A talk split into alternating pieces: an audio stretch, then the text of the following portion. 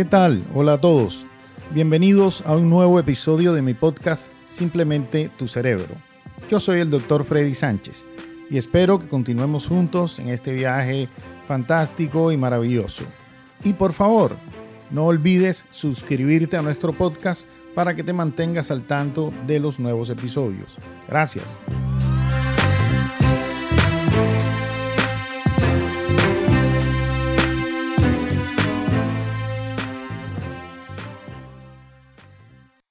¿Quieren escuchar una historia de por qué permanentemente la vida nos da lecciones, incluso acerca de lo que nosotros hablamos y queremos conocer? Ok. En la mañana de hoy, yo hice una sesión en vivo por Instagram para hablar con un grupo de personas acerca de un tema que nos obsesiona a los seres humanos y que en muchas ocasiones nos trae un sinnúmero de problemas y es el control.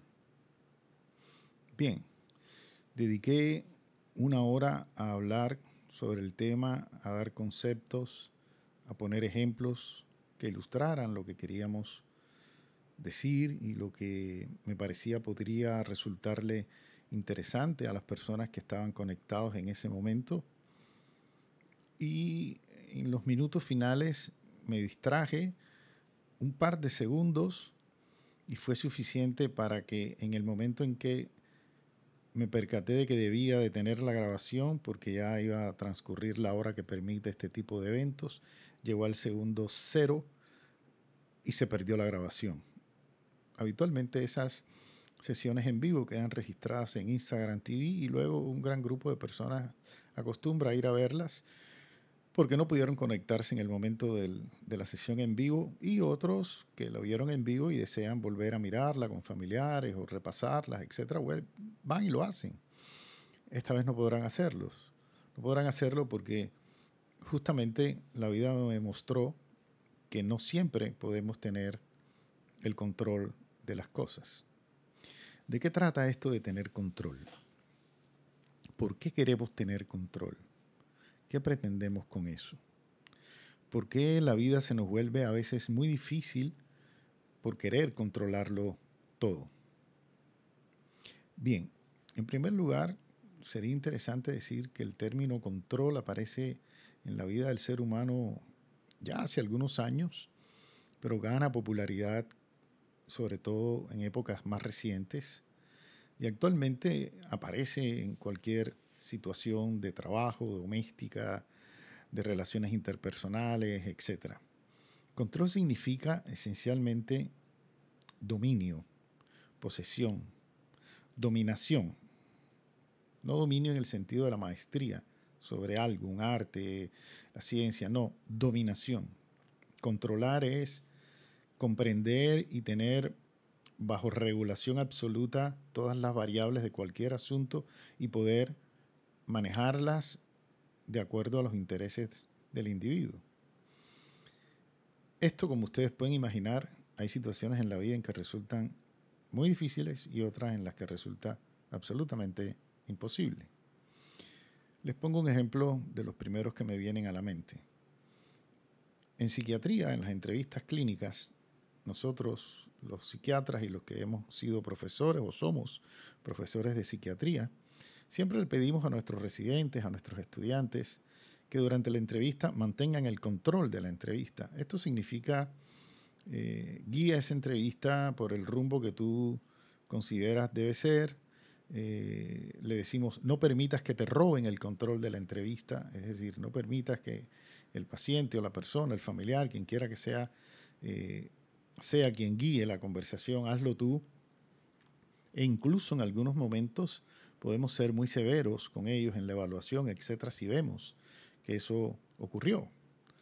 Pero en realidad me preguntaba yo, ¿es esto necesario o no? Y también pensaba, bueno, pues esto es como que uno fuera a la consulta del médico, de un internista, por ejemplo, y tomara el fonendoscopio, el estetoscopio, se lo arrebatara y se pusiera a jugar con él. Imposible que él pueda hacer su consulta y examinarlo a usted si usted tiene el estetoscopio en la mano Quizás entonces en el ambiente psiquiátrico tener el control de manera armónica, por supuesto, y conseguir con eso que la conversación fluya por los cánones que usted considera prudente, puede ser importante. Pero en la vida hay muchas cosas que queremos controlar que no podemos hacer. Una de ellas, por ejemplo, es el control del futuro. Siempre queremos controlar el futuro. Es probablemente una tendencia enraizada en el cerebro del ser humano desde épocas inmemoriales basada sobre el supuesto teórico de que si sabemos todo lo que va a ocurrir y podemos accionar sobre ese fenómeno que sea que vaya a ocurrir, podemos protegernos a tiempo, podemos tener todas las circunstancias perfectamente eh, manejables y por tanto eso dejaría de representar una amenaza para nosotros y nos daría un poco de tranquilidad. En realidad hay muchas cosas que escapan al control, sobre todo las que tengan que ver con el futuro, por un problema muy simple. El futuro no existe como tal, sino que es simplemente una proyección de la mente, del cerebro, del modo en que piensa el individuo para lo que está por ocurrir. Y el mejor ejemplo para entenderlo es, si una persona está triste, ve su futuro negro y desolado. Pero si esa misma persona se encuentra alegre, ve su futuro, pues lógicamente brillante, luminoso y con toda una cantidad de perspectivas halagüeñas por delante. Así que, por tanto, un buen punto de partida sería evitar controlar, pensar en el futuro, evitar tratar de controlar lo que está por ocurrir, porque simplemente lo que está por ocurrir no sabemos qué es. Así que de nada vale eh, pues preocuparnos por eso. ¿no? Y eso está muy relacionado con la práctica del mindfulness, que es una de las disciplinas que en ese grupo de Instagram que le contaba nos dedicamos a hacer. También en ese mismo orden de cosas es muy frecuente querer controlar las relaciones interpersonales. No hay nada más común que ver cómo en el establecimiento y sostenimiento de relaciones interpersonales, sean de pareja o sean padre-hijo, o sean entre compañeros de trabajo o entre simplemente amigos, se trata de controlar la relación y el sujeto pugna permanentemente por el control de la relación con el otro. Eso hace que muchas veces cuando esto no se consigue, el que no consigue controlar la situación se sienta irritado, frustrado, eso le produzca emociones que de alguna forma son desagradables y por consiguiente, pues incluso además de que la relación podría perder interés, podría llegar a terminarse simplemente por el mero hecho de que considere que si no puede controlar la situación, no vale la pena. El término control entonces sería bueno quizás comenzar por hacer algún tipo de cambio en nuestro cerebro que nos permitiera sustituirlo por otro más adecuado, sobre todo más balanceado, que nos permitiera no sentir esa permanente presión como es el caso de conciliar, como podría ser el caso de interactuar con el otro, como podría ser el caso de liderar. Y me quiero detener ahí en ese punto justamente por lo siguiente. El liderazgo es algo extremadamente importante en la vida y en muchas organizaciones, por supuesto, también. El liderazgo se conquista con el ejemplo. El liderazgo se conquista inspirando a los demás, no controlando a los demás. Un error muy común es pensar que un líder debe controlar a los demás. Un líder debe inspirar a los demás para que los demás actúen motivados por esa particular emoción que él despierta en ellos con toda su potencialidad y toda su creatividad, de forma tal que los resultados que se consigan sean fantásticos. Yo, por ejemplo, en, mi vida como profesor, he procurado inspirar a mis estudiantes a que estudien, a que se superen todo lo que puedan, a que empleen el máximo de sus habilidades, con el objetivo de conseguir que cuando una vez terminen sus estudios, pues sean excelentes profesionales. En ocasiones caemos en la trampa del control, sin embargo, es eso lo que debemos hacer, inspirar a los demás. Si a los hijos los inspiramos con el ejemplo, es mucho más probable y fácil que tengan conductas responsables, que tengan conductas y comportamientos apropiados a nuestros patrones, a lo que consideramos es correcto, sin necesidad de ejercer control férreo sobre ellos. El control muchas veces suele despertar en los individuos sobre todo en los que controlan, por supuesto, en los que son controlados, digamos, una necesidad de, romper esos límites, de romper esas ataduras, y a veces eso lleva a las personas a actuar de manera imprudente o por lo menos poco responsable. Entonces, ese es otro problema grave, por lo cual sería muy conveniente evitar mantenernos en ese término y usar ese término con la facilidad y frecuencia con que lo hacemos. Yo sé que es muy difícil porque eh, lo hemos hecho durante mucho tiempo sin percatarnos de ello. Eh, como dije, esa palabra forma parte de nuestro vocabulario diario en muchísimas ocasiones eh, y por supuesto que eso de alguna manera ha dejado una huella, ha dejado una impronta en nuestro cerebro que resulta complejo de borrar, pero quizás la tarea inmediata podría ser justamente empezar a buscar fórmulas, a buscar términos, a buscar alternativas razonables que sustituyan esa tendencia a usar el término control, a querer controlar las relaciones, a querer controlar la vida de las demás personas y en especial, repito, de las que más queremos y a las que más eh, eh, las que más nos interesan, las que más nos importan, porque eh, en ese afán de controlar terminamos alejando a esas personas de nuestras vidas y por ende sentirnos de esa manera mucho mejor. Si usted en algún momento quiere experimentar lo que significa ser controlado, pensemos que usted nunca le ha tocado eso, pensemos por un momento que nunca ha tenido que, lidiar con esa situación, intente, por ejemplo, controlar esa sensación que puede experimentar a veces cuando le indican debes hacer actividad física regular al menos 45 minutos, 5 días a la semana.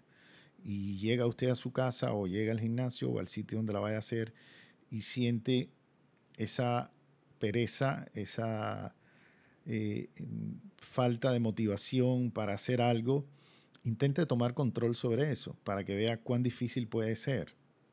Entonces, consideremos de esa forma lo que ocurre a las personas cuando queremos controlarla. Es decir, imagine que usted llega y cuando se para frente a la caminadora y dice, ¿será que camino, que no camino? ¿Qué flojera? Uy, caminar media hora ahora aquí que llegue alguien y le diga, arriba, sí, tienes que hacerlo, vamos, camina y lo empuje, y lo empuje, y lo presione, y lo presione para que usted se suba y haga su sesión de ejercicios. Imagínese qué incómodo puede ser eso, ¿cierto?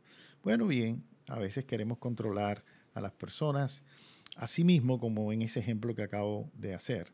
Eso quizás podría aclararle a usted y decirle o mostrarle con mayor facilidad lo incómodo que puede resultar el término. Soltemos el control. Simplemente así, soltemos el control. Deleguemos en los demás.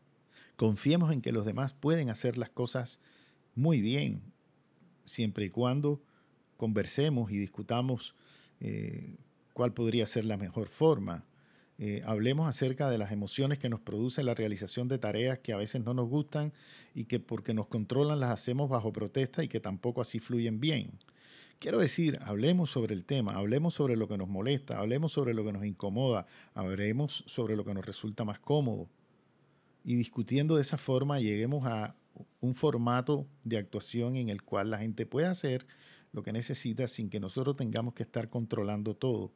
Evitemos controlar el futuro porque controlando el futuro lo único que podemos asegurar que va a ocurrir en nuestras vidas es que vamos a enfermarnos de algún problema relacionado con la ansiedad. No hay mejor fuente generadora de ansiedad que vivir en el futuro intentando controlarlo. Entonces, deténgase, no continúe haciendo eso, si es su caso. Y enfóquese en el momento actual, enfóquese en el aquí y el ahora, de manera que no le moleste. Y entienda que el futuro no lo puede controlar, entienda que, que hay muchas cosas externas que usted no puede controlar. ¿Qué es lo que usted puede controlar? Su comportamiento, su actuación, quizás sus emociones si primero las comprende bien y las entiende. Eso usted lo puede controlar. Lo que hacen los demás no lo puede controlar. Lo que ocurre en la vida que nos rodea no lo puede controlar. Lo que ocurre en la naturaleza, en el mundo, no lo puede controlar. Con esas cosas, en lugar de controlarlas, debemos aprender a vivir en armonía, entendiendo que podemos establecer un balance razonable con las cosas que no nos gustan y por supuesto con las que nos gustan. Y de esa manera llegar a un equilibrio en el cual decimos, esta parte de mi vida me gusta, esta no, pero debo aceptarlas ambas porque ambas están en mi proceso, están en mi propio repertorio de vida, así que por tanto debo admitirlas a las dos. Y sencillamente aceptándolo se reduce notablemente la necesidad imperiosa de querer controlar y eliminar lo que no nos gusta.